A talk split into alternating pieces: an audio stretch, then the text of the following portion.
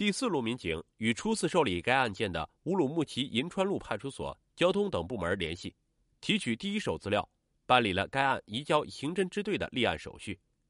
有了法律手续，就可以进一步采取侦查手段，尤其是秘密侦查手段，为破案提供更加有力的帮助。一路路外出调查的民警很快把各自获得的各种信息反馈到了大队。大队领导一次次分析案情后，做出判断。孩子肯定出事了，因为这么多天过去了，孩子父母都没有接到过犯罪嫌疑人索要钱财的电话，不是为了图财，犯罪嫌疑人为什么要杀害孩子呢？调查在不断的向纵深处延伸，每前进一步，他们都离目标更近了一步；每前进一步，他们都离真相更近了一步。在民警的通力合作及相关部门的全力配合下。十月三十日晚，案情有了重大进展，两名失踪少女的手机分别出现在了胜利路和田街一带。当晚，刑侦支队副支队长克里木穆伊丁带班，调集支队民警兵分两路，分别赶往胜利路和田街，进一步摸排走访。在民警们坚持不懈的努力下，终于确定了嫌疑人的详细居住地址。再等等，不要轻举妄动，以免打草惊蛇。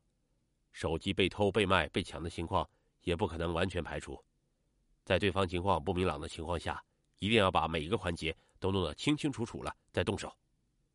支队领导做出了进一步的分析指示。接到命令后，民警们在夜色的掩护下，再次来到上述两个地方秘密侦查。在耐心而细致的排查中，时间一分一秒的过去了。在等待中，传来了最新消息：嫌疑人在木材厂方向。始终和民警们一同坚守在侦查一线的赖伯坤，因为时间紧迫，只能一边往木材厂赶，一边拨打手机，将最新情况向陈辉大队长做了汇报，并敲定了下一步的抓捕计划。在陈辉和赖伯坤的坐镇指挥下，几路人马几乎同时到达指定地点。通过侦查发现，一名犯罪嫌疑人就在五楼中间的房内，应该是租住在这里的。当时夜色渐浓。要想找到房东，似乎有些不可能。借着楼道内透出的隐隐约约的灯光，怎么办？是出击还是等待？民警们分析后认为，虽然现在已经确定了犯罪嫌疑人的准确方位，但是楼房内外都有防盗门，屋内情况不明，加之此时又是深夜，进门难度较大，不如在楼下守候，瓮中捉鳖。这时又传来一个重要消息。除了楼内这名嫌疑人，该案的另一名犯罪嫌疑人杨伟龙，现在很可能窝藏在五家渠共青团农场一带。让他们焦急万分的是，民警们都不熟悉共青团农场的情况，必须火速前往堵住犯罪嫌疑人，以免贻误战机。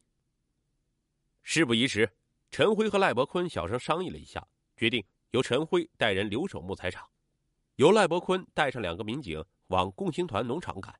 抓捕杨伟龙，出了城，周围没有路灯，他们面对的是伸手不见五指的黑夜。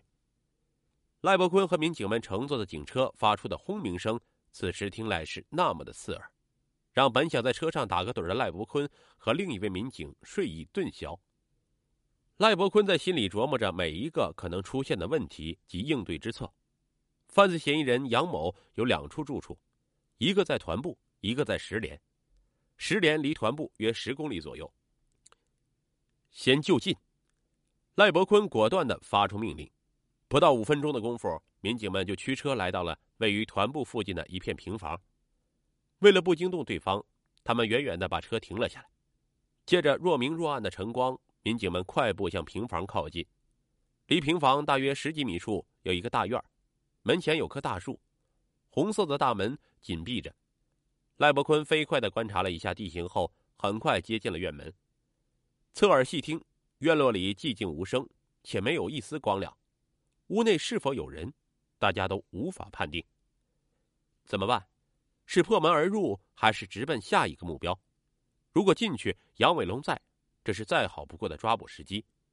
但如果犯罪嫌疑人杨伟龙不住在这里的话，消息肯定会像刮风一样刮进杨伟龙的耳朵里，他极有可能逃脱。赖伯坤在心里盘算了一下，加上当地共青团派出所赶来的协助的民警，总共只有五个人，且都不熟悉地形。杨伟龙想要逃脱的话，抓捕起来会更加困难。不打无准备之仗，无把握之仗，这是赖伯坤的信条。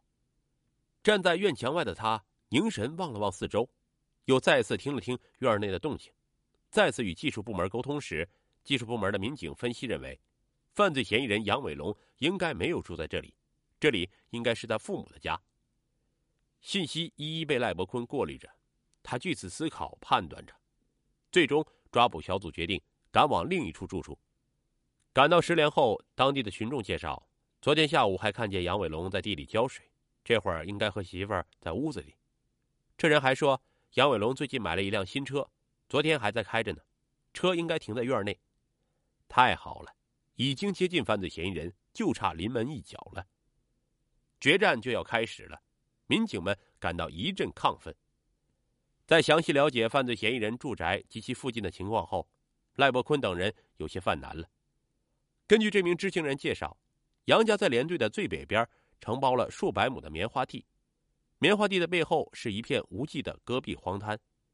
杨家独门独院就在棉花地边，院内还养了几条大狗，车辆一旦靠近，肯定会引起狗的狂叫。如果这样，犯罪嫌疑人趁着夜色往棉花地或戈壁滩一跑，茫茫荒滩要想抓捕就难上加难了。看来形势并非想象中的那么乐观。赖伯坤立即掏出手机，将现场情况及自己所面临的难题向正蹲守在木材厂的陈辉大队长做了汇报。此时，陈辉正带领民警在楼道内焦急的守候着，也是疲乏至极。听了赖伯坤的汇报，他小声回答道。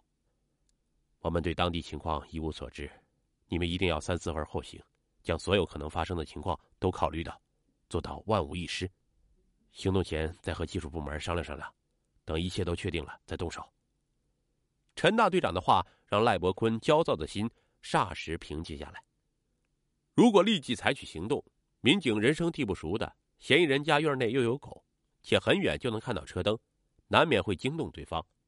如果以守为攻，这里只有一条车辆可以随时进出的道路，只要不惊动犯罪嫌疑人，到天亮时也让连部放水的干部找个借口直接去家里叫人，到时再抓捕犯罪嫌疑人，成功的把握性会更大一些。但再等下去，在木材厂那里另一名嫌疑人处难保不出现问题。在不断的思绪碰撞中，赖伯坤拿定了主意，不能再等待下去了。木材厂那边为确保不出现任何闪失，迟迟不敢动手，就等着这边的动静。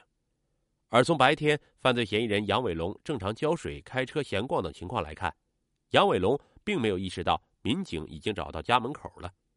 就算前面有人通风报信，杨也未必会想到民警们会来的这么快，否则等他反应过来再动手就迟了。凌晨五点，沉睡的大地似已开始苏醒。周围隐隐约约的响起了鸡叫声和居民活动的声音。我们要趁杨伟龙没有防备，突然袭击，以最快的速度冲进杨家，结束战斗。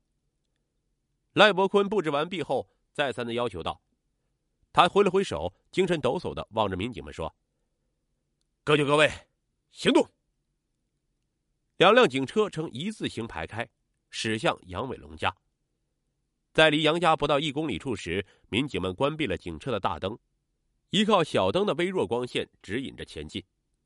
警车静悄悄的驶过两片连在一起的棉花地后，几间独立的平房出现在眼前。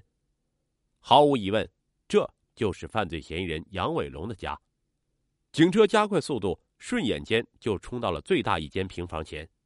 此时，几条狗拼命的吼叫起来，打破了黎明前的宁静。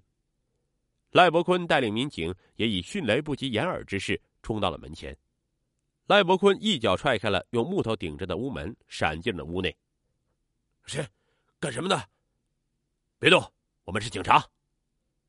民警们将手电筒直对着躺在床上的一名男子照了过去。该名男子一边用手遮挡着手电筒发出的强光，一边像回过神来一样准备反抗，却被冲过去的民警死死的制服了。你叫什么名字？杨伟龙。我们找的就是你。尽管看不清对方的面部表情，但民警们还是感到杨伟龙浑身颤抖了一下。